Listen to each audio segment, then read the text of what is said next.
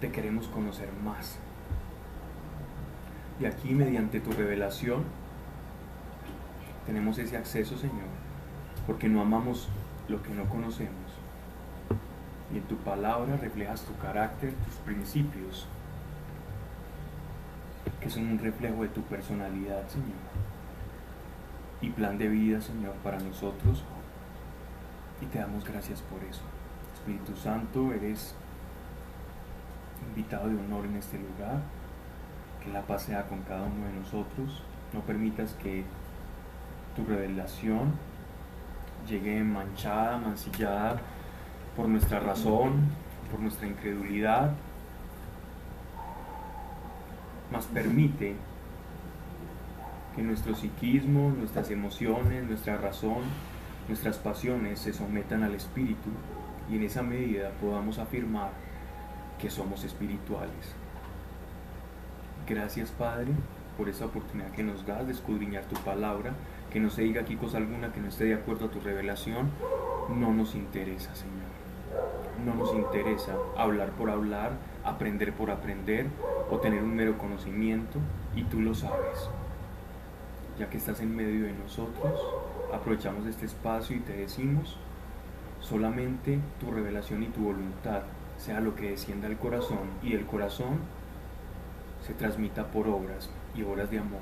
En el nombre de Cristo Jesús. Amén. Ok. Habíamos, habíamos ya, ya le habíamos dado inicio al libro del, del profeta Podríamos empezar otra vez. Joel. Lo íbamos a repetir, perfecto.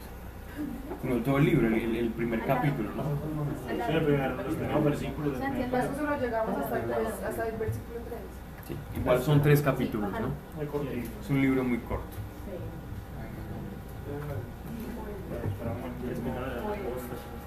Ya lo vamos a explicar. Bien, ya hablamos del contexto histórico. eh, la, la- la fecha de la creación de este libro es, es un tanto incierta por aquello del rey Acaz, entonces más o menos podemos datarla, pero en 800 años antes de Cristo. Sin embargo, eh, es simplemente un acercamiento teológico que, que se hace, pero la fecha es, un, es, es algo incierta indeterminada. Entonces, empecemos con, con- con el primer capítulo para no hablar de los profetas y todo esto que, que hablamos ya en la charla pasada. Dice, palabra del Señor dirigida a Joel, hijo de Petuel. Oíd esto, oh ancianos, prestad oídos todos los habitantes del país. ¿Sucedió esto en vuestros días o en los días de vuestros padres? Contádselo a vuestros hijos y vuestros hijos a los suyos y sus hijos a la generación venidera. Lo que dejó el Gazam, lo devoró el Arbe, lo que devoró el Arbe, lo devoró el Yelek, lo que dejó el Yelek, lo devoró el Hasil. También términos en el hebreo más, en hebreo más o menos indeterminados, pero que hacen alusión ciertamente a larvas, a capuchones y a un insecto desarrollado. Por el contexto siguiente de, de- de todo el libro de Joel, sabemos que se refiere a las langostas. Oruga, saltón y langosta. Ujú. ¿Cierto? Entonces están hablando de la larvita, cuan- saltón significa el saltamontes porque eh, nos hablan directamente del ciclo de vida de la, de la langosta. Y es que la langosta no es, no- no es la langosta que uno se come en un restaurante peruano, sino la langosta tipo saltamontes, tipo grillo. Ese verdecito que uno pilla por ahí. Ese no es langosta. Ese es el saltamonte tradicional de acá. Aquí, aquí no, no- por lo general no hay saltamonte, no hay, no hay de esa langosta africana que es la más devastadora y la que crea enjambres, ¿no? y la que se vuelve gregaria. Pero eh, en esta, esta, digámoslo así, esta langosta subsahariana o de la península arábiga, esta sí era la peligrosa. Y esta langosta tiene una fase de vida de cuatro ciclos. El primer ciclo, las, las hembras ponen de 120 y en épocas digámoslo así, donde hay mucha sequía, es bien extraño porque ponen el doble de huevos, más o menos a unos 12 centímetros de, de- de- de terrenos yermos. Entonces es muy difícil para los exterminadores poder acabar con las langostas porque los huevitos los ponen bajo tierra. Entonces cuando eclosionan son una cantidad de larvitas, de bichitos que comienzan a devorar todo. Después de ese estado larvario, ellos se convierten en el saltamontes. La- de como de, de ese- de esa larvita pasan al saltamontes, que es un saltamontes de un color verde casi que esmeralda. En ese momento no tienen alas, son verdosas y andan, no andan juntas, ¿no? No, andan, no son gregarios, sino que cada una va por su cuenta. Pero cuando el clima empieza a volverse duro, cuando hay falta de lluvias, hay algo instintivamente en ellos, una hormona que comienza a desatarse y esta hormona hace que ellos comiencen a llamarse y empiezan a juntarse. Pero todavía no tienen alas y están verdes. Con el rozar de las paticas traseras, eh, cuando están andando ya en manada, en man- manada son mamíferos, están andando ya eh, gregarios, ¿cierto? No, enjambres cuando. Todavía no son enjambre. En ese momento están andando, digámoslo así, en, en números, están haciendo una especie de, de grupo. El roce de, de- de sus paticas comienza a hacer que empiecen a, a desarrollarse en ellos otra fase. Otra- la otra fase de, de las, de estas langostas, en esta otra fase ellas comienzan a volver de, amari- de verde a amarillo, a amarillo con negro. Y en esa fase ya empiezan a volverse más peligrosas y a reproducirse aún incluso al triple de lo que se reproducían en un estado estando así verdecitas. Después de ese estado, si el clima está peor todavía, entonces comienzan a crecer más y a desarrollar alas. Entonces es un animal que sufre una metamorfosis de cuatro fases. E incluso las africanas llegan a tener hasta cinco fases de metamorfosis. Y ellas se vuelven, antes de volver, antes de tener alas, ellas están en estado verde, se ponen en un capuchón, así tal cual como una crisálida, como las mariposas, y ese capuchón después sale la cascarita, como esa quitina que es de lo que está compuesto los insectos, como el, el exoesqueleto de los insectos, se seca y ellos salen completamente amarillos y más grandes y con un apetito voraz.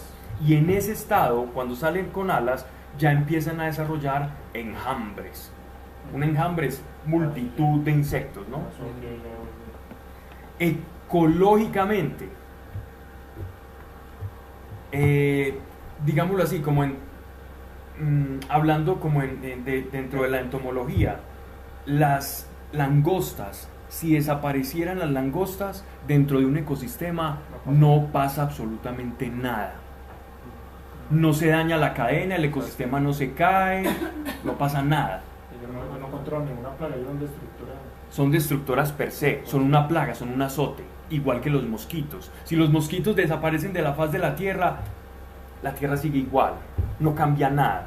Esa es consecuencia del pecado, ¿cierto? Es una maldición. Según las escrituras, estas plagas o los mosquitos, las langostas, son azotes. ¿no? Llegan a Egipto, pero no son de Egipto. Están en el norte de África por los vientos, lo que llaman el- lo que los árabes o los beduinos llaman el hashim. El hashim es el viento solano, que son estas, estas eh, corrientes de aire caliente por el cual estas, estos avechuchitos comienzan a volar y atacar y a, y así, y a destruir por todo lo que pasa. Pablo, pero digamos que una, no es que si uno llega a la casa de uno y uno ve una langosta en la casa de uno, ya sea una maldición. Si la ve amarilla, con alas, Ahora es porque sí. no viene sola.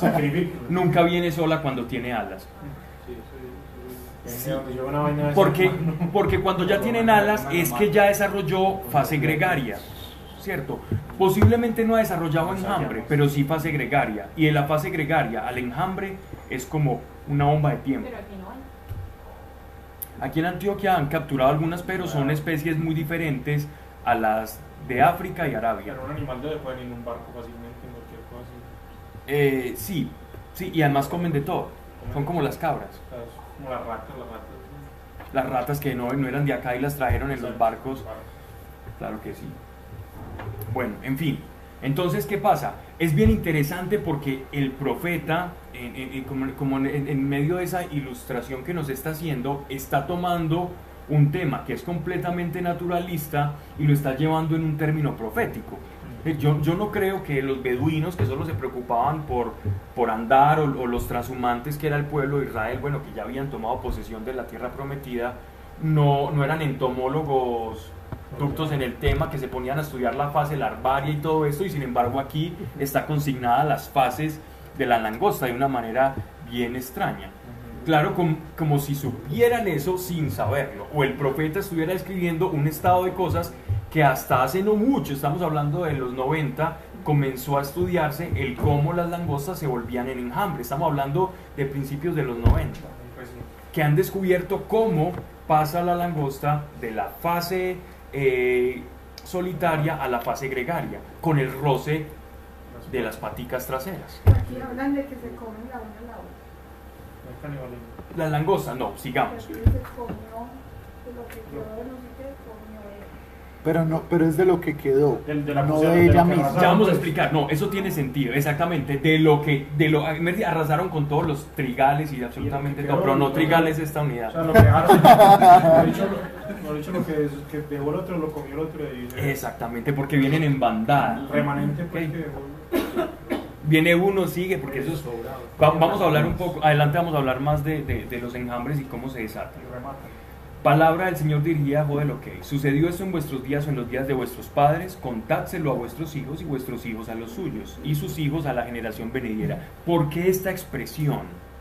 Es porque seguramente el enjambre al que se está refiriendo el profeta va a ser un enjambre tan descomunal que ni siquiera sus ancestros que ya habían visto esta plaga, porque estas plagas se pueden desatar dos o tres, eh, cada cinco o diez años se, se desatan, en, por decirlo hace poco, en, el, en, en Zimbabue, que fue como la, gran, la última gran plaga de, de langostas, eso fue una cosa espeluznante, que incluso se oscurecía por donde pasaban, como si se tapara, se eclipsara prácticamente el cielo y el sonido es aterrador. Bueno, esos animales atacan a las personas. No, pero Pero es como una cucaracha, una cucaracha voladora Pero te dejan sin comida. Ah, sin comida lo que es peor. Sí. Entonces, iba a ser tan espeluznante esto que eh, el profeta está antecediendo. Es decir, esto no va a ser una plaga normal, de ahí, ahí vienen las langostas, corran. No, esto es algo que de, de unas proporciones terribles, tal cual una de las diez plagas de Egipto. Recuerden que uno de los diez azotes que Dios utilizó para desarticular toda esa teocracia idolátrica de, de Egipto fue, recuerden cuando estábamos estudiando Éxodo, ahí estuvo Claudia, estuvo Sebastián, estuvo... En Éxodo veíamos que las plagas de Egipto tenían un trasfondo, las plagas de Egipto tienen un sentido, y es que cada, cada plaga era un azote que iba a atacar una deidad del antiguo Egipto. Cada plaga atacaba una deidad del antiguo Egipto. ¿Cierto? Y una de esas deidades era un insectoide que era el, el, digámoslo así, el símbolo que ahora utilizan los masones, los esoteristas, Aleister Crowley y todos aquellos de la teosofía, que es este cucarroncito que ustedes ven como un símbolo de Egipto, que símbolo para ellos del renacer o la resurrección. ¿Recuerdan ustedes? Es, es como un cucarroncito que representa la resurrección, por aquello que emerge de la tierra y entonces para los egipcios era, era venerable y era una deidad. Los cucarrones de Un escarabajo. El escarabajo que tiene las En tenas así grandes. Sale ese cucarro ahí.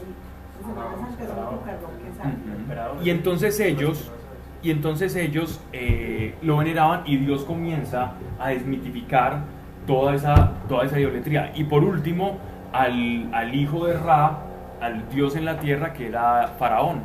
¿Ya? Y que es el último que ataca al primogénito y la dinastía diciendo, ni usted como último, como la persona encargada, fue la- el último de los azotes, ya, sobre el primogénito. Entonces ninguno de los dioses de Egipto quedó. Y esta plaga de langostas, ni siquiera esa iba a ser comparable con esta plaga. Es decir, esto iba a ser un azote terrible. Bien. Esta profecía, si bien tiene un simbolismo ambiental,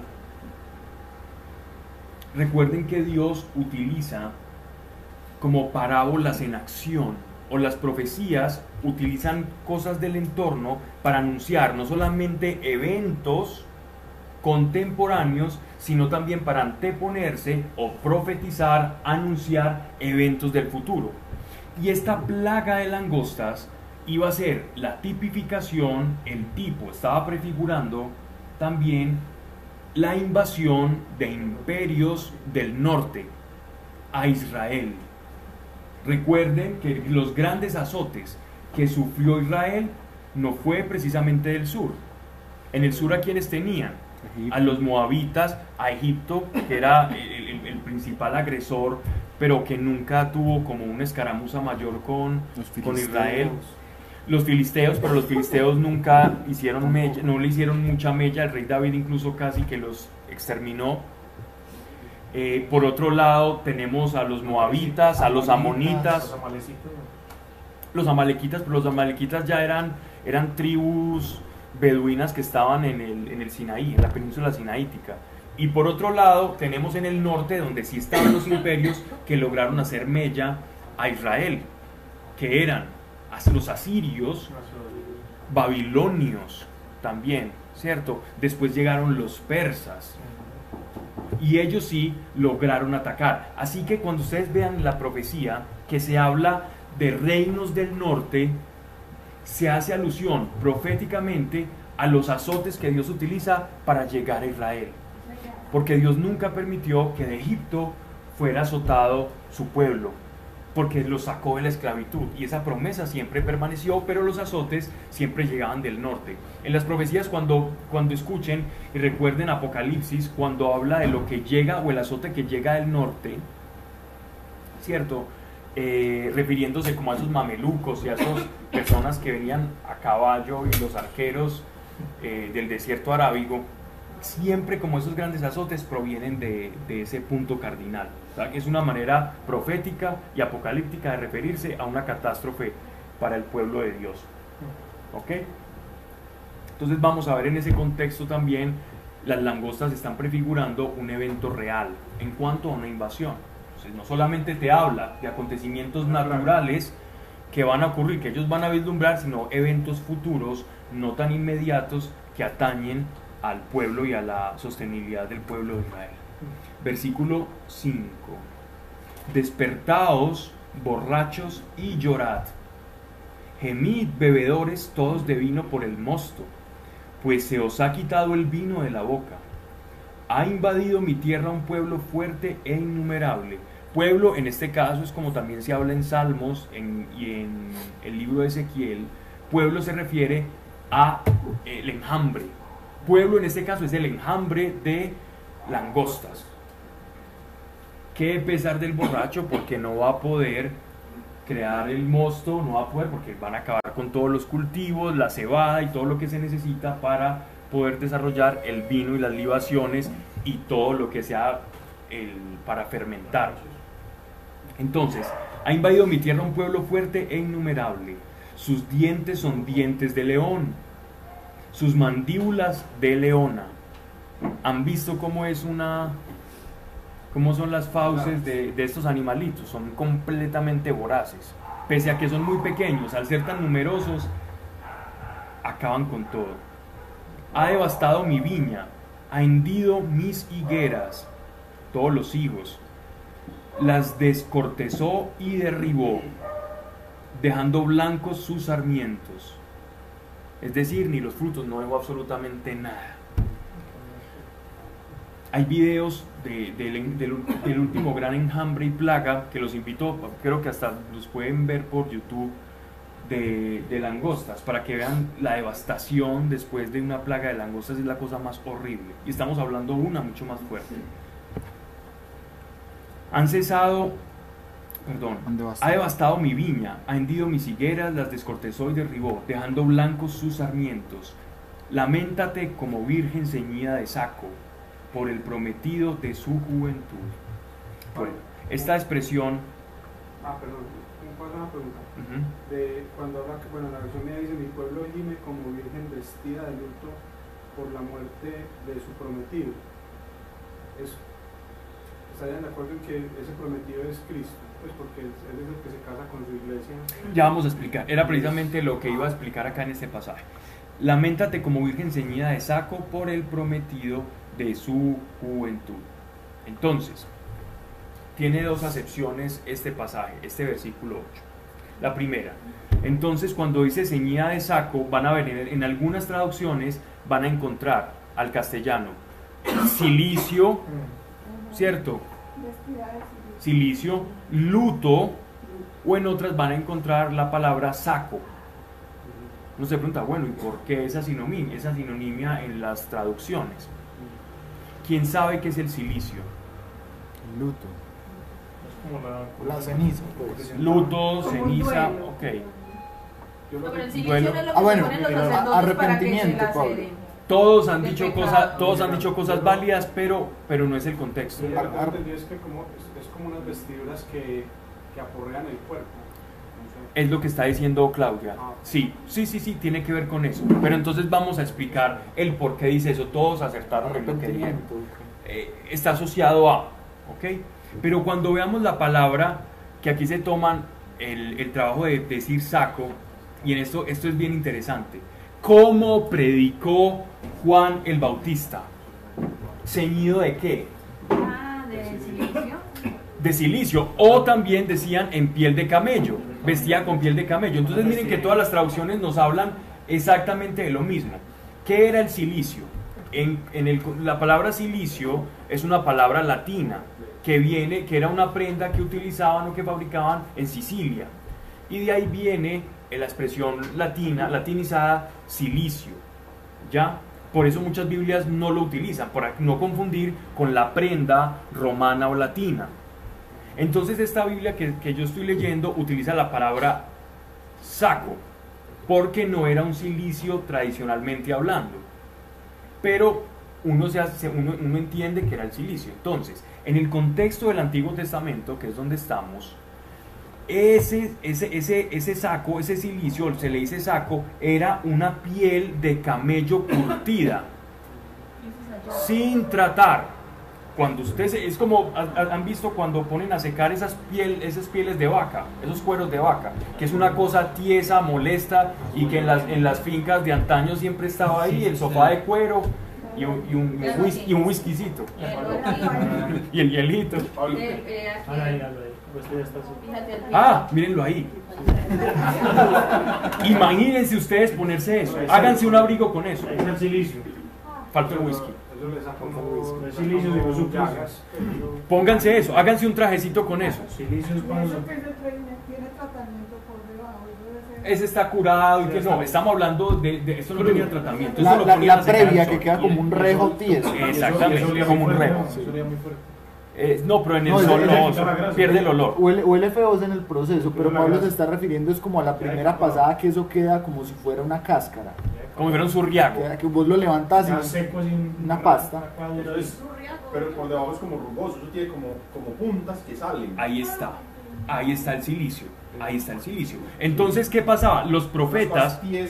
Los profetas se vestían con esta ropa como si se fabricaran, si ustedes llegaran y tomaran una bolsa, como hacen a veces los niños, los que disfrazan de fantasmitas cuando no tienen mucha creatividad, que llegan, toman una bolsa, les abren un orificio, saca la cabecita al niño, las dos manos y queda ahí con mangasiza en la bolsita y es un saco.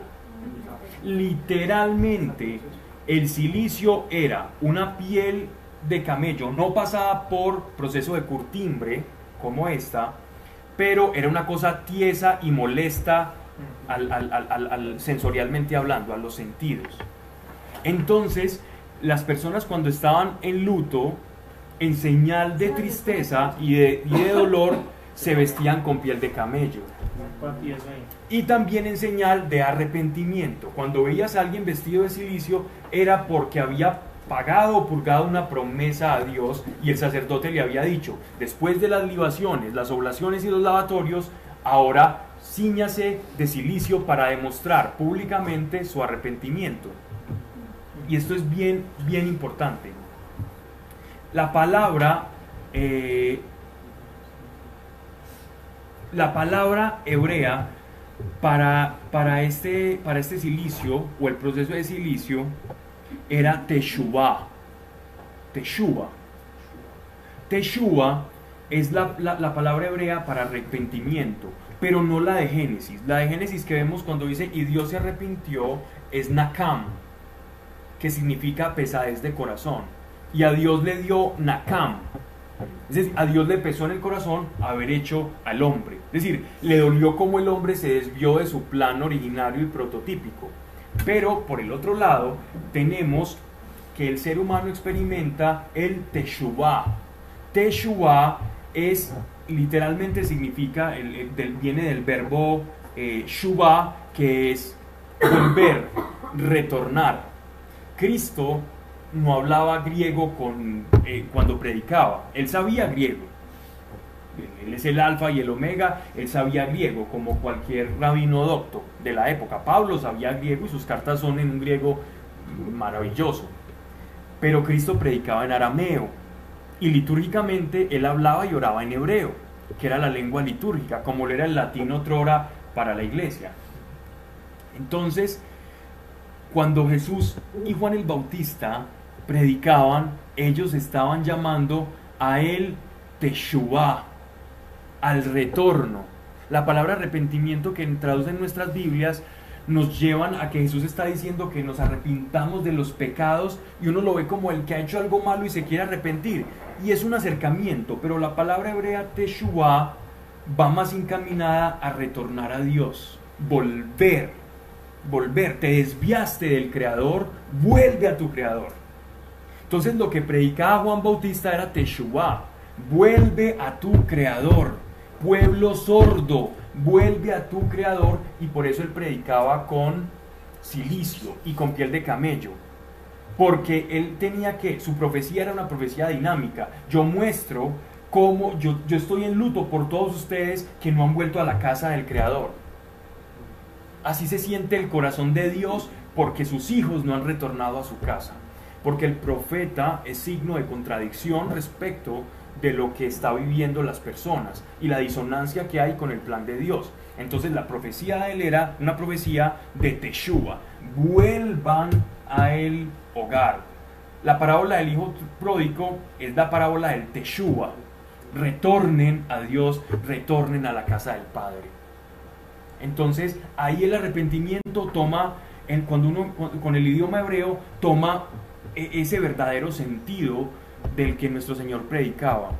No era como arrepiéntanse, malditos, malos, como perdonen la expresión, pero como uno pudiese pensar. Él está diciendo, vuelvan, retornen, que el Padre los está llamando.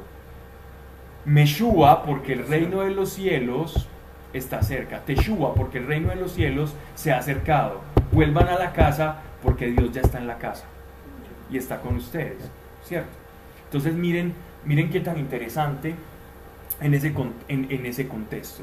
Entonces también, ya en la otra significación, lamentate como virgen ceñida de saco por el prometido de su juventud, es como Dios se asocia, Dios es, el, el pueblo de Dios es la prometida, ¿no?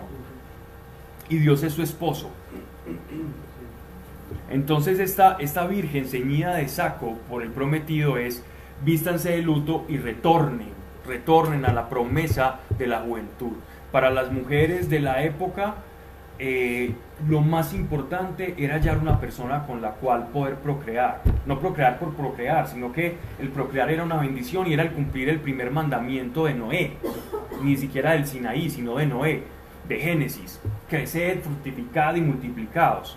Entonces alguien que cumplía ese mandamiento se sentía digno y, y era una bendición. Los hijos eran una gran bendición. De hecho, miren que la primera promesa que Dios le hace a Abraham es cuente las estrellas, así será de numerosa todas sus naciones y etcétera, etcétera, y empieza todo el plan de salvación. Pero miren que la promesa versa sobre algo que ellos consideraban bendición, que era específicamente ser prolijos y fecundos. ¿no? Versículo 9.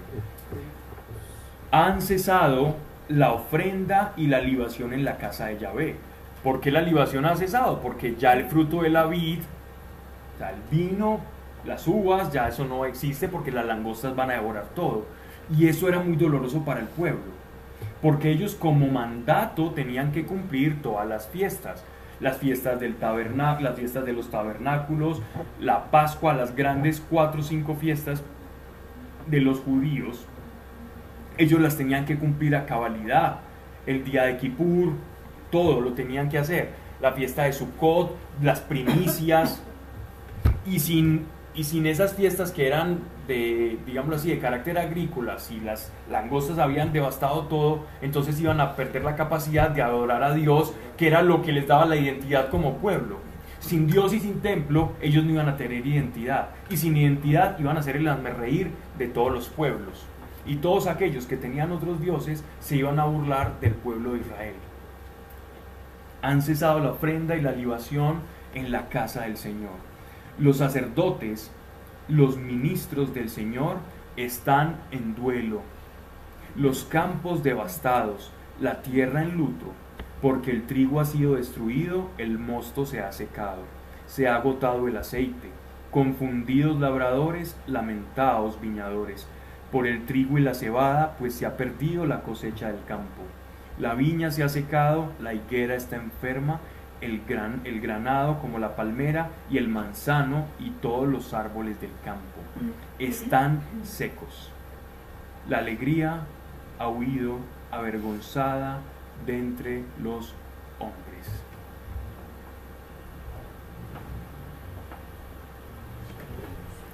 No hay nada que agregar más allá que de una manera muy pintoresca y, y hasta poética el profeta expresa cómo es la devastación que van a producir estas langostas en el pueblo de Israel como un azote por el haberse alejado de los caminos de Dios y por no haber, o los está llamando también al retorno, al Teshua, retornen a la casa del Padre, retornen. Si en la, en la casa del Padre hay unas leyes que atañen al que está viviendo en la casa del Padre. En toda casa hay unas normas, en todo hotel hay unas normas, en todo lugar hay unas normas mínimas de convivencia. Dios les había dado las normas del reino para ser establecidos, que prefiguraban el reino mesiánico, ellos no las cumplían, entonces llegaba el azote y acababa con todo, y su identidad la perdían.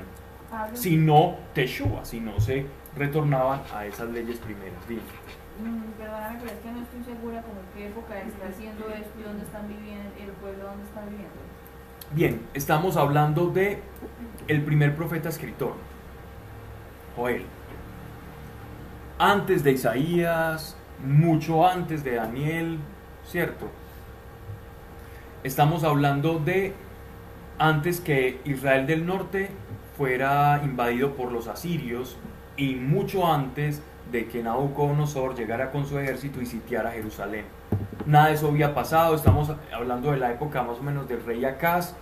eh, todavía ambos reinos, Israel, Israel en el norte y Judá en el sur, no están teniendo problemas, solo hay escaramuzas fronterizas, pero en estos momentos no hay O ninguna sea que invasión. está reciente la muerte de Salomón, más o menos. Más o menos, sí, una tercera generación de Salomón. separado, siguen unidos. Exactamente.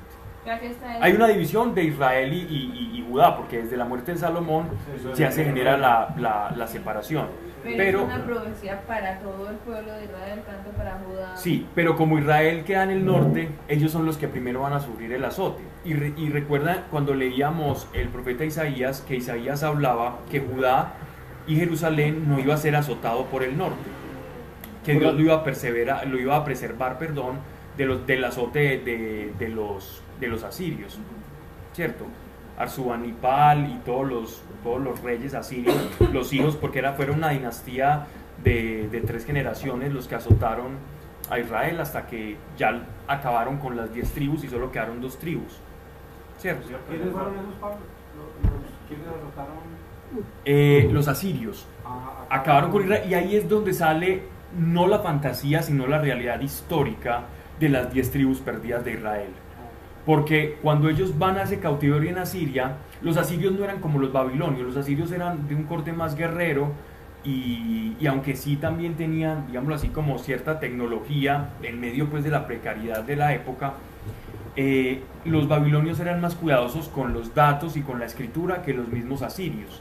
Aunque lo- los asirios hay estelas, ¿cierto? Y encontramos en Nínive eh, muchas inscripciones sobre, el rey de, sobre reyes de Israel, sobre el rey de Judá, sobre Jerusalén. Hay más datos sobre todo de los babilonios. Y por eso es que perdemos el rastro de todos esos judíos que terminaron deportados en Asiria. Perdemos el rastro. Y, y hay un deseo en el corazón, y esto es profético, lo dice Isaías, que esas tribus perdidas o esa gran diáspora o dispersión van a retornar a la tierra. Y de hecho, Por eso es que en este momento en Israel está abierto a que ajá, pero hay que probarlo. Tenés que probar y probar que, que sos judío de ascendencia judía o que tuviste una persecución en el holocausto es algo difícil. De hecho, hace poco deportaron a una mujer que intentó probar y todo, que es una profesora que se convirtió al judaísmo y, y demostró con papeles que su padre fue víctima del holocausto y la acabaron de deportar de Israel. Bueno, el-. Esa tribu de Judá era más. Era muy numerosa y No, tenían más más- espacio. Pero pues era, pero era, seguían más la ley del Señor. ¿qué? Lo que pasa es que estaban cerca a Jerusalén, o Jerusalén está dentro de Judá, y Jerusalén es el, el lugar sagrado, donde está el templo. Y entonces, debido a eso, eh, de alguna manera había una protección especial, y los reyes de Judá no fueron peras en dulce, pero hubo dos que, digámoslo así, que fueron mejor vistos ante los ojos de Dios. Y Dios teniendo pues en cuenta que iba a venir Mesías también Exactamente, de hecho el, término judíos viene de, de- descendiente de la tribu de Judá. Judío es que proviene de Judá. Israelita es de todas las tribus de Israel. Pero Judá es que, judío es que es de Judá. La expresión judío es de Judá, Yehudí. Eh, entonces, veníamos hablando de...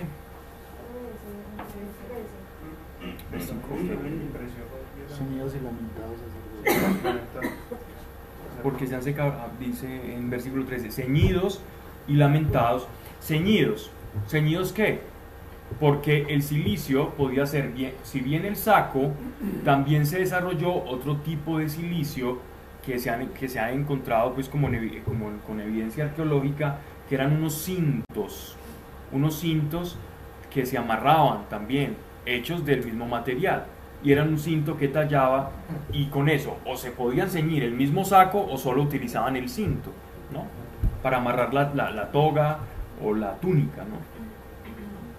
El silicio del que habló Claudia, para no dejarlo como en, en blanco tu comentario, que es acertado porque silicio es eso también, llega más o menos unos, según en la época de San Jerónimo, él ya hablaba que uno de los padres de la, de la iglesia, que es San Atanasio, por ejemplo, utilizaba el, silicio, pero lo utilizaban de metal. Y después, cuando se empiezan a crear las primeras reglas monásticas, ¿cierto? La de San Benito y, muchas reglas y las que se fueron desarrollando dentro de la iglesia, eh, conforme a eso también el uso del silicio, que en algunos casos es una es como una especie de mallita, así como más o menos parecida a las mallas para hacer las conejeras o los gallineros, pero, pero guardando las proporciones, pues. Y viene larga, se la amarran y se la tallan como un cinto, como si fuera aquí, como si fuera una faja, se fajan con eso. Se tallan pero no sangran. Y otra, hay otro tipo de silicio que se utiliza en los monasterios y hasta la fecha hay dos órdenes dentro, o dos carismas dentro de la Iglesia Católica, tres carismas, perdón, que todavía aún utilizan el silicio. En el Opus Dei, por ejemplo, los que son numerarios, que son aquellos que se dedican a la vida religiosa, tienen dentro de sus reglas de convivencia el poder usar el, el silicio. Los carmelitas o las carmelitas también lo pueden utilizar y algunas, algunos monasterios benedictinos también pueden utilizar el silicio. ¿ok? Y ellos generalmente utilizan el silicio dos días o tres días a la semana, exceptuando días de fiestas, domingos que son festivos, entonces no hay por qué estar de luto, no se puede utilizar en una Eucaristía, porque si la Eucaristía es una fiesta, entonces yo no, es una celebración, entonces yo no puedo utilizar silicio. Entonces lo hacen, digámoslo de esa manera, para meditar en la pasión de nuestro Señor, ¿cierto? Entonces es como una forma o hacer luto o penitencia, ¿ok? Entonces ese es el silicio que tú hablabas, más o menos como para, para no dejar eso como en el aire. Es actual, eso no se perdió y todavía se sigue utilizando. Ceñidos y lamentados, sacerdotes. De hecho, a que sea útil o no, ya está en el fuero interno de cada quien, ¿no? Ceñidos y lamentados sacerdotes, llorad ministros del altar. ¿Por qué? Porque no iban a tener cómo trabajar. Su propósito no lo iban a poder cumplir. Y no hay nada más triste para el ser humano que andar en despropósito. Venid, pasad la noche cubiertos de saco, ministros de mi Dios, de saco, otra vez de silicio, de luto, de piel de camello porque las ofrendas y libaciones han desaparecido de la casa de vuestro Dios. Promulgad ayuno santo, pregonad asamblea, congregad a los ancianos y a todos los habitantes del país en la casa del Señor vuestro Dios y clamad al Señor. Hay aquel día, pues, el día del Señor está próximo. Cuando escuchábamos de Isaías, hablábamos de la expresión tan frecuente en los textos proféticos que es el día del Señor, que incluso se utiliza en Apocalipsis. El día del Señor, nuevamente quitémonos las gafas del tiempo lineal, porque el tiempo profético no, no, es, no se acomoda al tiempo lineal. Más bien el tiempo lineal encaja en el tiempo profético, pero no es al revés. Entonces nosotros a veces bajamos el tiempo profético para que encaje en lo, lineal, en lo lineal y entonces perdemos el contexto de lo que es o el, o el significado del, del tiempo profético. Y recuerden que el tiempo profético te está hablando al pasado, le está hablando al presente, al contemporáneo de aquellos escuchas de esta palabra y le está hablando al futuro. Cuando se refiere al día del Señor, se está refiriendo al acto en el cual esta profecía se va a cumplir como un acto de soberanía de Dios, un golpe en la mesa de Dios donde dice, pueblo mío, si ustedes no retornan a mí, entonces estas cosas han de acontecer, porque ustedes son mi pueblo separado, mi pueblo santo. Por otro lado, también está abriendo el camino a la concepción de Día del Señor como el final de los tiempos y el es decir, el tiempo de la consumación de todas las promesas hechas en el Sinaí y es el tiempo que, que iba a generar esa expectación mesiánica. Desde acá se abren las puertas a la teología mesiánica. El día del Señor para un judío juicioso de la época era ya la necesidad de ese Mesías que había predicado Moisés. Día del Señor es igual día del Mesías. Día del Señor, día del Mesías. Ese concepto siempre va a estar ligado y el profeta que más lo va a desarrollar en medio de la revelación es Isaías, que de frente ya nos dice en el siervo del Señor, cuando nos dice, y los siete espíritus que lo gobernarán, nos dice hasta el apodo que será llamado Emanuel, nos dice incluso que será de, de apariencia desagradable refiriéndose a la crucifixión, será despreciado, como es al matadero, no pronunciará palabra contra sus transgresores. Entonces ya, ya es la descripción, pero esta es la puerta y la entrada a la teología del Mesías, que va a empezar dentro de todos los profetas. Pero entonces el día del Señor, pues quitándonos las gafas del tiempo lineal, pues yo lo entiendo como el día del Señor es el día que Cristo vino, pues, que se vino como hombre, se hizo carne, pero también refiere al día que Él viene con toda su gloria. Eso es quitarse las gafas. Ah. Eso es precisamente quitarse las gafas. Y, y, Pablo, y ahí también hay otra cosa, es que él ahí le está hablando al pueblo de Israel, pues a los, a los primeros, pero yo digo, bueno, sí, les- pues pienso, creo yo, les, está, está hablando a los primeros, pero también a nosotros los últimos. Obvio, claro. ¿cierto?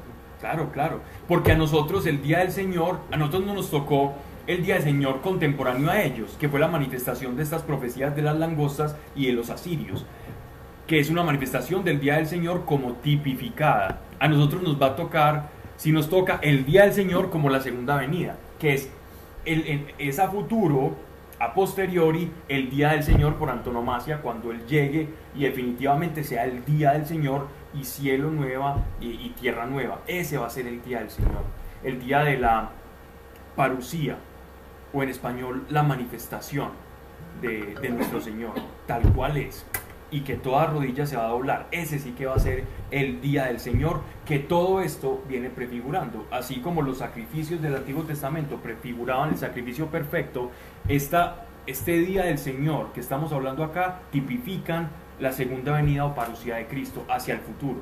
Por eso es que esas gafas, si uno no se las quita, las profecías van a tener un grado de ambigüedad terrible que no, que, que no vamos a saber a qué tiempo le está hablando. Y es precisamente porque le está hablando a todos los tiempos. Está todo abarcando. Por eso la palabra de Dios es eficaz y por eso nuestro Señor Jesucristo dice que hasta la última iota o iot en, en- en- en el idioma, en, digamos así, he- he- hebreo, eh, el iot o la iot es, es un- el puntico más chiquito. Es una consonante que suena como la I para nosotros, como la vocal I, pero es el puntico más chiquito dentro de la escritura. Él dice hasta la última comi, que, nuestras Biblias traducen como coma, pero en realidad no es coma sino la iot. Pues es que es como una coma, pero es alta. Y, y suena como I. Y esta, y esta comita chiquitica dentro del alefato hebreo era considerada la que es la letra más pequeña. Y hasta la más pequeña que esté en los profetas, esa se va a cumplir. ¿ya? Dándole validez a la eficacia de las palabras. Y también lo vimos en la primera carta de Pedro. En Pedro. Toda palabra de Dios sirve para edificar, consolar y también habla de que hasta la última palabra ha de cumplirse, ¿no? Vindificando y vivificando las escrituras. Entonces, bien, sigamos. 16, ¿no? Ay, no, el 15. 15. Ya. Ay, de aquel día, pues. Hay de aquel día, pues el día de Yahvé está próximo, vendrá como asolación del Todopoderoso. Algunas veces me dirán, de- me, me escucharán decir Jehová, Dios, Señor, Yahvé, Yahweh. Versículo 16. No ha desaparecido de nuestros ojos el mantenimiento y de la casa de nuestro Dios la alegría del júbilo. La simiente se pudre debajo de los terrones. Esta es una expresión que es muy difícil para el traductor, ¿cierto? Eh, sacar eso, ese contexto, y es un tanto incierto el significado. Otras traducciones dirán que, el grano ya no está en, la redoma o en los, digámoslo así, como o en los, est- en los establos, en los lugares donde se acumulaba, los graneros. Dice, la simiente se pudre bajo los terrones, los graneros están devastados, los alfolíes destruidos. Un alfolí es como un canasto o un cesto o es un lugar donde se guarda el grano, donde se almacena. Ahora alfolí, normalmente en las iglesias utilizan el alfolí como para que las personas pongan dinero ahí, como la bolsita. Entonces dicen, esto es el alfolí. Pero alfolí normalmente es, eh, o el término eh, con el cual se originó, es ese, es un granero. destruidos porque ha faltado el trigo. ¿Cómo mugen las bestias? Los hatos de reses vacunas andan errantes por no tener pastos, perecen los rebaños. ¿Cómo sería esa plaga de terrible que iba a poder azotar a toda una nación? Esa plaga de langostas debía ser terrible. Y el zumbido de eso, dicen los que han estado dentro de esas, eh, dentro de esos enjambres, que es una cosa aterradora que, que te ensordece, que es una cosa horrible. Es que estamos hablando de miriadas y miriadas de, de animalitos de estos con ese zumbido y ese aleteo. Y se ve oscuro, se oscurece prácticamente todo. Toda una parte así como Envigado oscurecida, oscurecida, tapa la luz del sol. Y comiéndose todo y montándose por todo el cuerpo, metiéndose por todas las casas, los techos, acabando con todo. Hay veneno para eso. No, sí hay veneno para eso, pero son tan grandes que no le haces nada. Son tantos que son. Es- exactamente. El problema, es el, el problema no es el animalito en sí, sino el número. El número. claro. El azote es el número, no el Si animalito. mueren unas por la otra llegan y acaban. Pues que son muchas. El problema es que cuando están en modo enjambre se reproducen cuatro veces más. Eso es una, una suerte, pero- La- la- No haces nada, simplemente te salvas dentro de tu área de efecto, pero el resto, Ah, la devastación está. Oh Señor, mucho Vietnam. Oh Señor, a ti clamo porque el fuego ha devorado los pastizales del desierto y las llamas han abrazado todos los árboles del campo. Miren, recuerden que les hablaba de, de un viento que los beduinos llamaban hashim. El hashim era este viento caluroso, viento solano que llaman los españoles, por el cual estas, esta- estos insectos volaban y se dejaban llevar, porque ellos no podían volar durante tanto tiempo, entonces aprovechaban esas corrientes térmicas calientes e iban planeando muchas veces, iban descansando y donde iba el viento iban llegando o van llegando estas langostas. Entonces por eso es que dice aquí el profeta que habrá, eh, ha devorado las pastillas del desierto y las llamas han abrazado todos los árboles del campo. Porque ellos sabían que cuando sentían ese viento solado, ese viento solano, ese hashim, oh no, esto es pronóstico de que hay una posibilidad de potencial de, de- de esta- de estos insectos. Entonces cuando sentían el viento abrasador, era anuncio de que algo iba a llegar, presagio de una tragedia. Las piedras del campo se vuelven a ti también ávidas, porque se han secado las corrientes de agua. Y el fuego ha devorado los prados del desierto. Los langostas le comen todo lo verde, pero el otro le seca y ya es muy propenso a incendio. Ve- verde, amarillo, todo. Pues sí, lo, que, lo poquito que queda le quema, pues es muy fácil que le, que le queme porque se seca. Claro que sí. Ya está muerto. Solo de carbono. ¿Y saben qué es lo más, lo más extraño de, de- de las langostas? Lo más inverosímil de las langostas es que se multiplican y se vuelven más fuertes cuando el clima está más malo. Entonces uno creería que, como las plagas de conejos en Australia, que han habido unas plagas de conejo impresionantes, terribles, que acaban con todo, pero de alguna manera se producen es porque hay exceso de alimento. En este caso, esta plaga se produce cuando hay escasez de los mismos. Es una manera de, en la que se conserva. Siendo plagas, se conservan a sí mismas. Pablo, entonces esto es como, como cuando ya se está como en un estado malo, llega algo que es todavía peor. Todavía peor. Es que yo, yo estoy como, como meditando en esto, es como que es como cuando uno sale de Egipto, porque pues, recibió a Cristo y Él lo libró a uno del pecado pues, de Egipto, pero de ahí lo pasa para el desierto. La Pascua personal. Como la, sí, y en ese, yo, yo, estos días he estado como que, como que si uno está en el desierto y uno de pronto la sigue embarrando o de pronto uno es obstinado como, como en ese tema, como que le da, le, Reciba sus langostas. decía los langostas. Y en el caso del pueblo de Israel, es el Cristo, el, el prometido, el prometido que es, eh, que es matado, es Cristo, ¿cierto? Y, y cómo de ahí después los, los israelitas son completamente desterrados. O sea, están en una situación mala, que es bajo el dominio romano, pero les llega algo peor todavía, que es para afuera del país, dispersión total.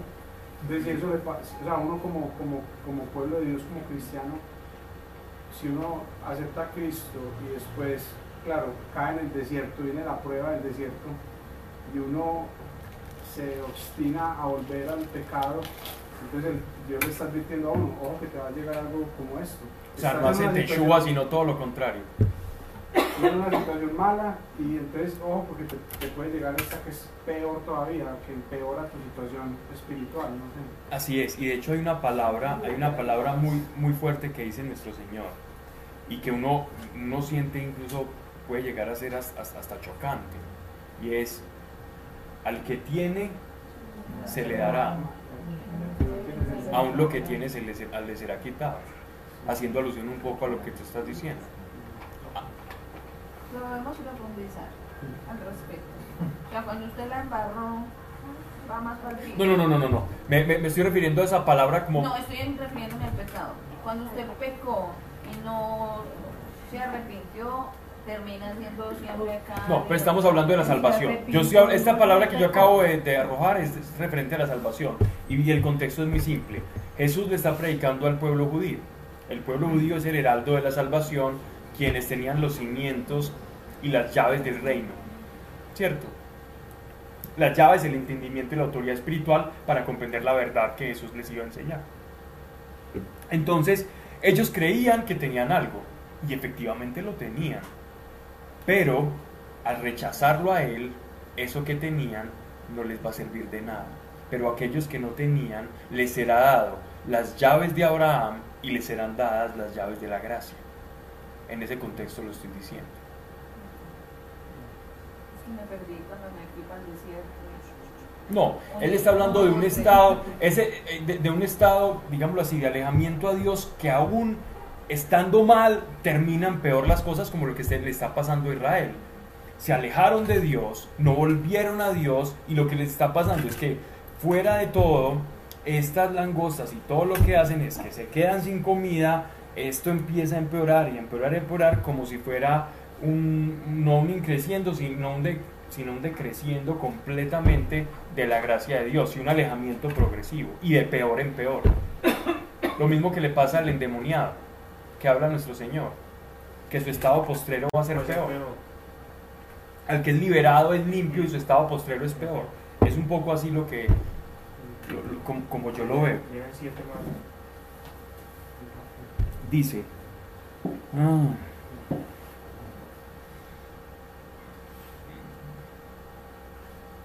ok, tocad la, la trompeta en Sión. Esta trompeta es el shofar, el shofar que tocan los, los sacerdotes para hacer un llamado a la celebración de las fiestas o en ocasiones especiales para un llamado al arrepentimiento. ¿Cierto? Es en este caso, esa es una trompeta de arrepentimiento, retornen al Padre. Es una, una trompeta de Teshua. Dad en mi monte santo la voz de alarma. Tiemblen los habitantes todos de la tierra, que viene el día del Señor. Ya está cerca. Día de tinieblas y de oscuridad, día de nublados y de densa niebla. Se extiende sobre los montes como la aurora, un pueblo numeroso y robusto. Aquí hay una paradoja. Reinos del norte, Asiria y Babilonia, y por otro lado, las langostas que van a prefigurar ese segundo azote. Semejante a él no ha existido desde los siglos, ni después de él volverá a existir por generaciones de generaciones. ¿Cómo, cómo fue esto? Delante de él va el fuego consumiendo y detrás la llama que abraza. Delante de él es la tierra como el paraíso del Edén, detrás queda convertida en desolado desierto. Por donde pasan las langostas, muy poéticamente, el profeta nos está haciendo alusión al Edén, aquel lugar paradisiaco y vergel de delicias que las langostas dejan tras de sí un desierto, de vergel al desierto, del Edén a la nada, al yermo. Ante él no hay quien escape. Parecen caballos y corren cual jinetes. Aquí hay una expresión bien curiosa, uno, uno- es- es- uno escucha muchas, digámoslo así, he escuchado o predicadores o personas que hablan a veces como de las plagas o de las langostas y hacen alusión a, a que la cabecita de las langostas parece como un caballito. Y uno, y, generalmente esa, eso es porque en las Reinas Valera, en la versión Reina Valera del 60, hay, un no- hay una nota a pie de página donde hace esa salvedad. Y como muchos están leyendo eso y lo leen, entonces eso se volvió súper popular decir que la cabeza de la langosta parece la de un caballo. ¿cierto? Pero eso fue una nota del autor de Valera. Ya, puede ser así, no, no estamos diciendo que no, pero, pero es curioso que se volvió algo como, como una especie de certeza, pero simplemente es una nota a pie de página. De la, de la Biblia, por ejemplo, una es la, la Thompson, la Scofield eh, y varias de esas de este estilo, que utilizan la versión Valera del 60, que es la Biblia de culto, pues. Así como lo es para los españoles, los de habla hispana, así como lo es la King James para los de habla inglesa. Mira, ya. En la Biblia, cada sacer- en la misa, cada sacerdote escoge la versión que va a leer en la, en la, en la misa. O hay una versión que. Hay una porque lo versión- mismo dice esta es la Biblia que se lee. Hay una versión litúrgica que se llama Nuestra Sagrada Biblia o la Sagrada Biblia y, y ya- y viene con todos los marcadores, con el misario, con todos los días, las palabras en rojo, algunas tienen ya los, los salmos responsoriales, etcétera, etcétera. Al que ha sido lector alguna vez en una misa, una Eucaristía, pues ahí está. En todas las misas dan siempre la misma predica, ¿cierto? Pues la misma... Enseñanza, ¿no? ¿no? El mismo evangelio sí, la, Ah, no, sí, claro. Eso es- de hecho, de hecho eh, Si usted va a misa todos los días, usted rota del Antiguo y el Nuevo Testamento. La primera lectura, Antiguo, segunda lectura, Nuevo Testamento, usted se lee toda la Biblia en dos años. Yendo a misa, por fracciones. Muchos libros no, pero sí gran parte de la Biblia se la lee en dos años yendo a misa todos los días. Predicaciones sobre el Evangelio. Ok. La homilía, la, la homilía generalmente es de la segunda, sí, la homilía se hace en la segunda lectura, pero tomando anclajes de, de la primera lectura, ¿cierto? Depende pues de- de- del predicador. Iba a decir una cosa, pero... Versículo 5.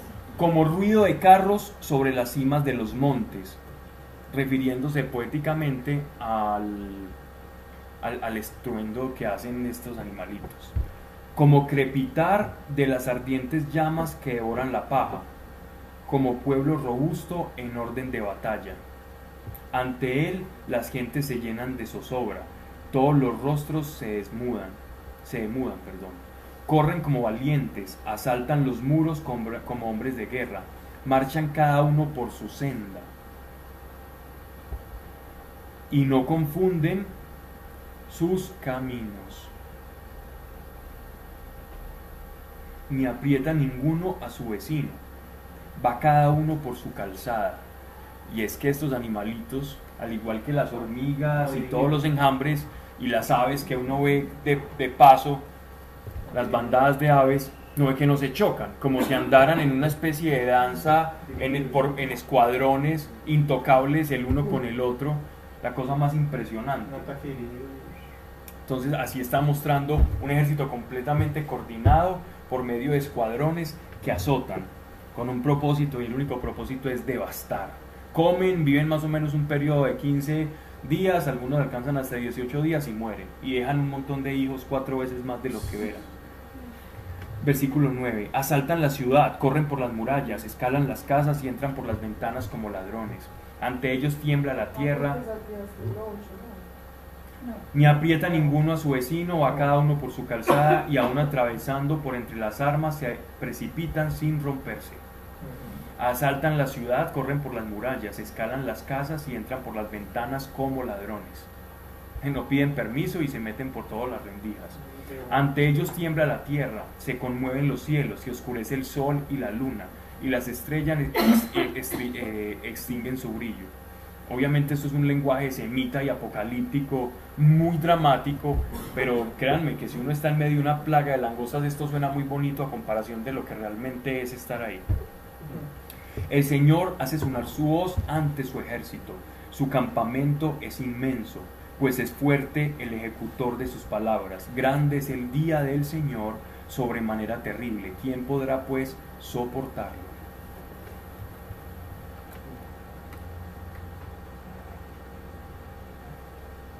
Versículo 12. Para no ser tautológico y redundar en lo mismo y, y dar círculos como explicando lo mismo que ya hemos venido diciendo. Versículo 12.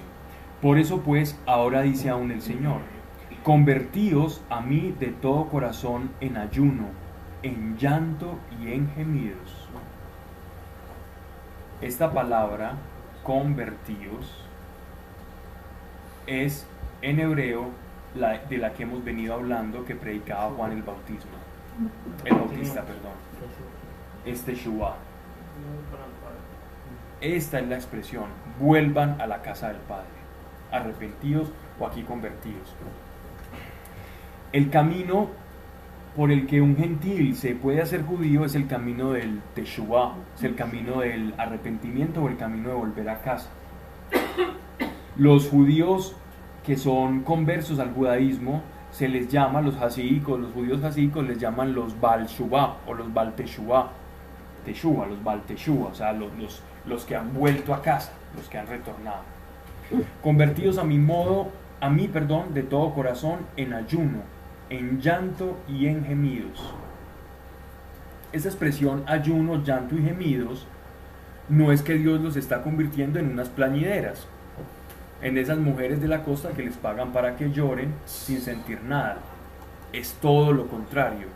Es una manera hiperbólica de decirles a ellos, vuelvan de corazón porque quieren regresar, porque quieren volver. En realidad, en verdad de corazón. Ese es el propósito. A mí de todo corazón. Entonces la expresión ayuno y llanto no es un llanto y un ayuno exterior. El ayuno y el aguantar hambre no convence a Dios de nada. Eh, por- más que uno aguante hambre, no va a mover el dedo de Dios.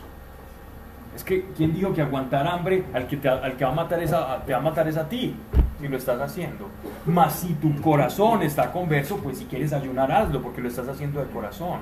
O no ayunes, pero, pero si tienes un corazón contrito, ahí está el ayuno de verdad. Ese es el verdadero ayuno del que habla el profeta Isaías. Ese es el ayuno de abandono a la providencia con el que los apóstoles eh, eh, no entendieron las palabras de nuestro Señor cuando les decía, este género de demonios solo sale con oración y ayuno. No era que con aguantar hambre ellos iban a tener autoridad para expulsar demonios. Si yo dejo de comer papitas o dejo de, o me vuelvo vegetariano para expulsar demonios, con la carne yo no puedo expulsar lo que es espiritual. Con las obras de la carne no tengo autoridad espiritual. Mas con la conversión del corazón yo tengo acceso al mundo espiritual. La carne no es moneda de transacción para los bienes espirituales.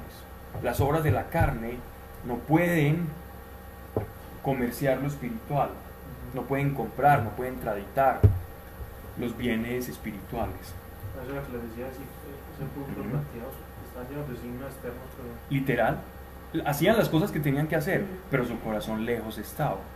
Convertidos a mí de todo corazón, teshuva de corazón, en ayuno, en llanto y en gemidos. Verso 13. Rasgad vuestros corazones, no vuestras vestiduras. Algo, algo interior y no exterior. Completamente. Es que miren que nuestro Señor no predicó novedades. Nuestro Señor vino a cumplir la ley y los profetas. Estos son los profetas. Y los profetas predicaban la ley y hacían pedagogía de la ley. Él no vino como una novedad. Y lo querían lapidar por predicar la esencia del mensaje profético. Por vindicar el mensaje profético. ¿Qué, qué hizo Caifás? ¿Qué hacían aquellos que escuchaban las palabras de Pedro o la defensa de Esteban frente a los emisarios del Sanedrín? Y se rasgaban las vestiduras en señal de oprobio, descontento por alguna herejía que habían escuchado. pero no el corazón. Y el corazón, el corazón, pues es algo que solamente Dios es el que ve cuando uno se rasga el corazón. Eso dice que ve el corazón y no la apariencia. Pablo, Nos están dando el sentido de lo que es rasgar las vestiduras. ¿Qué es rasgar las vestiduras? Es un corazón quebrantado. es reconocer un corazón quebrantado. El verdadero ayuno es reconocer mi incapacidad, un quebranto de corazón y mediante ese quebranto yo me abandono a la providencia. Ese es el verdadero ayuno. ¿Por qué se rasgan las vestiduras y por qué, si ustedes han visto La Pasión de Cristo, porque este Mel Gibson hizo un, así, un muy buen trabajo en cuanto a que la película, pues, el film fue todo hecho en arameo, todas, todas las, palabras, los, actores tuvieron que esforzarse para hablar un arameo que es una lengua muerta, que es una mezcla entre hebreo y babilonio persa. En esa mezcolanza ellos lograron hacerlo bien, pues eh, medianamente bien. Y uno como no sabe arameo, entonces uno les escucha bien y que se les escucha bonito. El, erudito sabrá si pronunciaron bien o mal, pero pues me parece que está muy bien logrado. Y miren es- en- es- este pasaje donde uno de los sacerdotes se rasga las vestiduras Y él se tomó el trabajo de saber cómo era este rasgar las vestiduras y siempre parte como si se rasgaran el plexo solar, directamente el corazón. Es así, exactamente. Porque les desgarra el nefesh a los judíos el que el nombre de Dios sea blasfemado. Les desgarra lo más profundo de su alma, del centro de su ser, que es no blasfemarás, no pronunciarás el nombre de Dios en vanidad, en vano, pues, fútilmente hablando, para tonterías, porque es sagrado, porque es un nombre sobre todo nombre, así como el del Mesías. No. Ujú. Perdón. Sí. Yo, por ejemplo, cuando la embarro, ¿cierto? Yo siento cuando pego contra, pego contra Dios, contra mi, mi prójimo, contra mí mismo. No uses camisas de botones porque Para, ¿de acaso no hubo alguien? Pero yo siento como que literalmente el, cor- el corazón se me desgarra, ¿cierto? Como, y, y yo, y, y es una cosa que me que es como muy loca porque como que cuando cometo ese pecado, como que siento una reconciliación con Dios muy bonita, Ajá.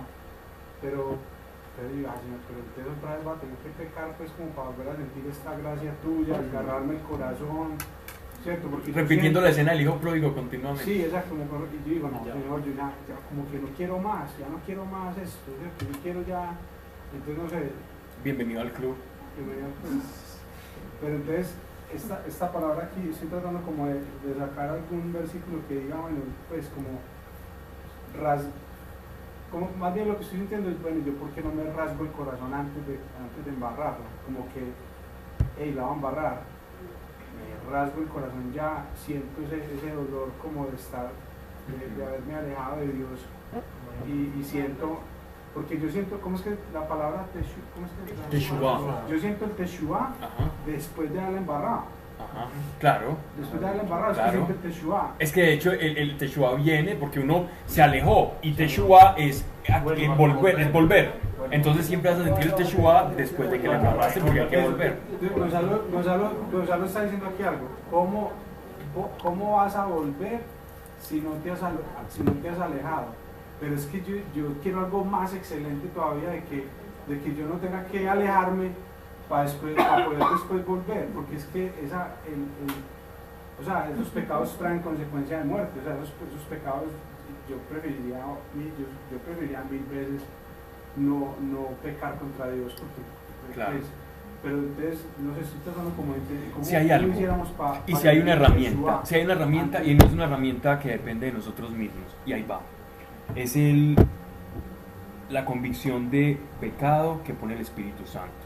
Lo que tú estás buscando, lo que tú estás buscando, solo se logra sí y solo sí con una intimidad profunda con el Santo Espíritu, con el Espíritu Santo. No hay otra alternativa. Una comunión íntima y profunda con el Espíritu Santo te va a dar un arrepentimiento a priori antes de embarrarla. No un arrepentimiento como tal, pero sí una convicción de, de la voy a pecar. Y al no hacerlo y superar la la tentación, un sentido de bienestar por el bien cumplido, sin tener que pasar por ese proceso de sentirme mal para después sentirme bien. Agua caliente y agua fría y estar pasando en, en un contraste moral que digo, me siento rico, pero yo no quiero sentirme mal para después sentirme bien. Entonces, si no malinterpreto tus palabras. Y eso entra con un miedo uno ahí, ¿no? Pues esa intimidad, eso le genera un miedo a la hora que uno Claro. va a pecar. El solo hecho de pensar que va a retroceder. Temor de- el temor, eso es temor de Dios. Es el juicio a priori como revelación del Espíritu Santo dentro de ti que te lleva como no me agrada. El problema es que nosotros tendemos a cauterizar Mm. nuestra conciencia y la voz del Espíritu Santo se va haciendo como un eco, un eco, un eco y entonces nos toca estar de Teshuvah en Teshuvah. Pero prefiero estar de Teshuvah en Teshuvah a alejarme y entrar cojo, tuerto al, al- al reino de los cielos, pero entrar allá. Así que, me- así que entré como el último, pero entré. Cogí, cogí tranco, pero entré. Arrastrándome, pero llego. Pero entonces la convicción, la convicción y, y Intimidad. Esa convicción solo se lleva con intimidad con el Espíritu Santo. yo creo que ahí uno tiene, tiene la oportunidad de volverse a Dios en ese instante Claro. y antes de embarrarla, volverse a Dios en ese instante Ujú. Y, y Porque el Espíritu Santo te hace experimentar el dolor del pecado sin aún pecar. Sin aún pecar. Y eso es una gracia muy grande y esa gracia se obtiene solo cuando yo tengo intimidad con la tercera persona de la Trinidad. Si no tengo esa intimidad con el Espíritu Santo, entonces siempre voy a estar tastabillando y tastabillando, aunque, aunque de alguna manera vamos a pecar, de una manera u otra, pero no como un estilo de vida ni una constante tan Pablo, utilizando la tentación de Cristo, que es cierto que es cuando uno la va a embarrar es porque uno ya está, ha sido tentado, ¿cierto? Uno ha sido tentado y uno, uno La tentación no configura pecado. Eso, la tentación no al pecado. Utilizando la tentación de Cristo, estoy tratando como de entender Claro. en el eh, como Cristo vivió esa tentación pero no pecó, Ujú. porque a eso, a eso a lo que uno le tiene que llegar, a, a experimentar la tentación pero no embarrarla, ¿cierto? Entonces, ¿cómo, cómo pudiéramos utilizar esa tentación de Cristo para, para pues Cristo, Cristo fue tentado pero él volvía a Dios ah, por la palabra, ¿cierto? Exactamente. La palabra, La palabra es la herramienta que te va a dar la inercia. Si tú conoces la palabra, la palabra te va a desarrollar la, digámoslo así, la herramienta para vencer la tentación. Esa fue la pedagogía de nuestros. Él nos enseñó que con la palabra venzo la tentación, pero que la tentación no es pecado. Es decir, si vos vas por la calle y pasa una procesión de chicas en bikini. Ahí está. La, de una hora, ahí está. La- Se quedan ahora ahí, en la- en Se en una procesión de suecas en bikini, entonces vos qué haces? Entonces ahí claro, esa es la tentación, pero la, la palabra, imitamos a Cristo que con la palabra eh, no caía en la tentación. Pero pues también Ah, y apartarse Sí, también. muchas No quedarse ahí tampoco. la No, se queda viendo la de- Sí, claro, porque él nos dice, alejados de... Hay, hay algo, es, qué bueno Alejo, que, qué bueno Alejo que mencionaste esto, que, pasamos, que pasamos por algo. La recomendación de Dios, su palabra dice, alejados de la tentación, o aléjame la tentación, el Padre Nuestro, Sí. aléjame de la tentación, no busque la tentación para utilizar la herramienta de la palabra, aléjese de ella. Es más, que si fuera, no le tocará usarla, pero cuando le toque, porque está enfrente, tenés la procesión y vas en el carro y pe, pe, pe, y hay que pitar. horas con la posición enfrente. Eh, pues igual hay que alejarse de la tentación. ¿sí? Y hay que usar la palabra. Sí, sí, no, eso lo uso. Señor, señor, ayúdame a no caer en la tentación, no. Después de que vean una 15 minutos ya. Sí, ahí sí, ya. No solo tirarse, tirarse a orar, sino apartarse. Verla no es pecado. Pecado es lo que hagas con lo que viste. O ir a buscarla. Tentación. Perfecto. Y lo que, lo que sentiste también, pues, el- Ya me la, intención del corazón, como decía Cristo, el, el, el adulterio se concibe en el, en el, en el, en el Cuando corazón. ya un deseo. Sí. Pero, pero, pero hay, hay, hay, una, hay una línea, hay una franja entre la tentación y el pecado, ¿cierto? Cristo deseó comer pan, pero por desear comer pan no pecó. Me explico. Cristo tenía hambre porque él, él- él descendió en cuerpo, en la kenosis de Cristo, él fue cuerpo y espíritu para hacerse semejanza de hombre, como dice la carta a los hebreos. Cristo vino acá y él sintió deseo de comer pan. Si por su carne fuera, él hubiese comido pan, pero no pecó. Es decir, hubo un deseo en él de comer pan, pero su carne se abstuvo en su carne y yo no más, porque escrito está, no solo de pan vivirá el hombre. El deseo per se no te hace pecar. La concupiscencia, la elucubración, el jugar con ese deseo, sí te hace y te lleva a pecar. Maquinar cosas. Exacto. Ahí es donde se configura el pecado. Cuando yo empiezo a, juguetear con esa situación, a elucubrar y a fantasear con esa situación. Nadie se identifica con eso, ¿cierto? Voy a pitar, voy a pitar cada cinco minutos. Quedo tranquilo, quedo tranquilo. Quedo tranquilo porque nadie tenemos un minuto y ya me estaba pasando. Ok, vamos entonces a terminar este pasaje. Pensé que hoy íbamos a terminar Joel. Les comento, después del libro de Joel vamos a estudiar el libro de Judas, que es igualmente corto. Entonces en cualquier momento nos da la posibilidad de, si se vienen ya las vacaciones y estamos a puertas de que las personas comiencen a vacacionar, Hacemos un nuevo libro. cortar fácil sin que hayamos interrumpido un libro muy extenso. Eso gracias a Sebas que fue el que propuso el de, el de Judas y que va en contexto con este y va en contexto con primera y segunda de Pedro. Judas apóstol. Pero no Judas el Iscariote, Tadeo. Todos el bueno. Sí. Dice, entonces, rasguen no vuestras vestiduras y convertidos al Señor vuestro Dios. Rasgarse las vestiduras es el corazón, el acto externo de la pasión de Cristo. Eso por sí solo a Dios no lo impresiona. Que tú dañes tu, tu, tu camisa Calvin Klein o tu, qué sé yo, la Hugo Boss. Y ay, qué tan desprendido soy. Es que alguien por allá vi que habló mal de Jesús en el noticiero. Esos progresombis por allá empezaron a hablar. Ay, me- y, me, y me rasgo las vestiduras.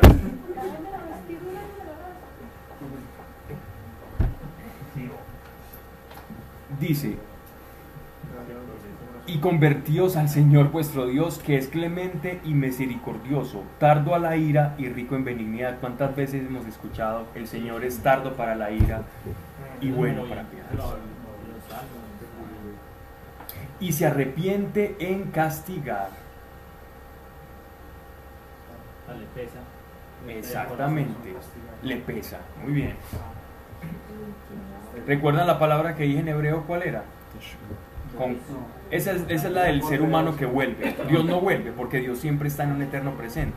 La palabra que utilizan como antropomorfismo para que Dios le apesa antropomorfismo, poner forma eh, de hombre a Dios o atribuirle, o antropopatismo, atribuirle pasiones, sentimientos, emociones a Dios, esto es un caso tal, es el arrepentirse, es Nakam, ¿cierto?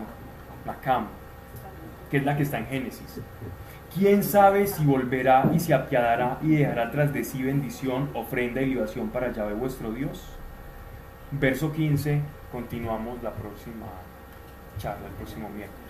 Vamos entonces a terminar con una oración. Me gustaría que ustedes me acompañaran para hacer una oración porque hay personas que nos están escuchando y están pasando necesidad y por una chiquita que está en estos momentos pasando un, un problemita con sus pulmones y si me acompañan en oración porque si nos están escuchando para que unidos en Cristo somos más y si Dios estamos en su nombre y Él está aquí en medio pues todo lo que pidierais ¿no? y si es conforme a su voluntad y su voluntad es que seamos sanos pues ahí está la ecuación el silogismo completo Padre, gracias por cada una de las personas que ha venido hoy, Señor, porque ha llegado con un corazón sincero de revelación.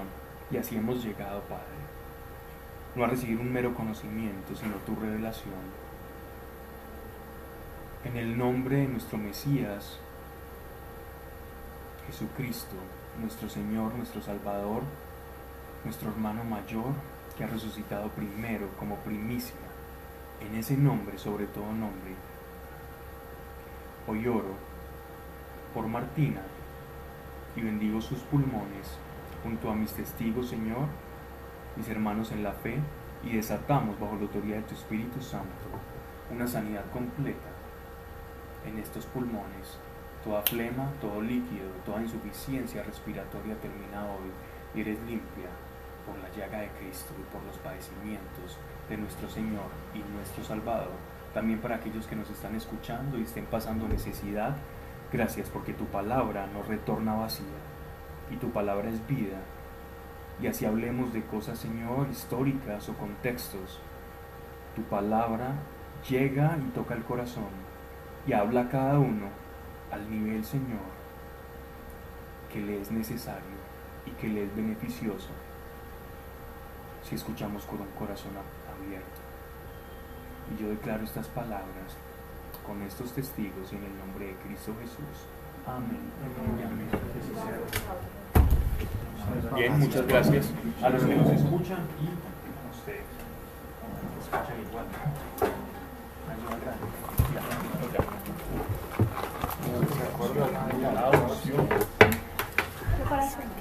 ¿Qué.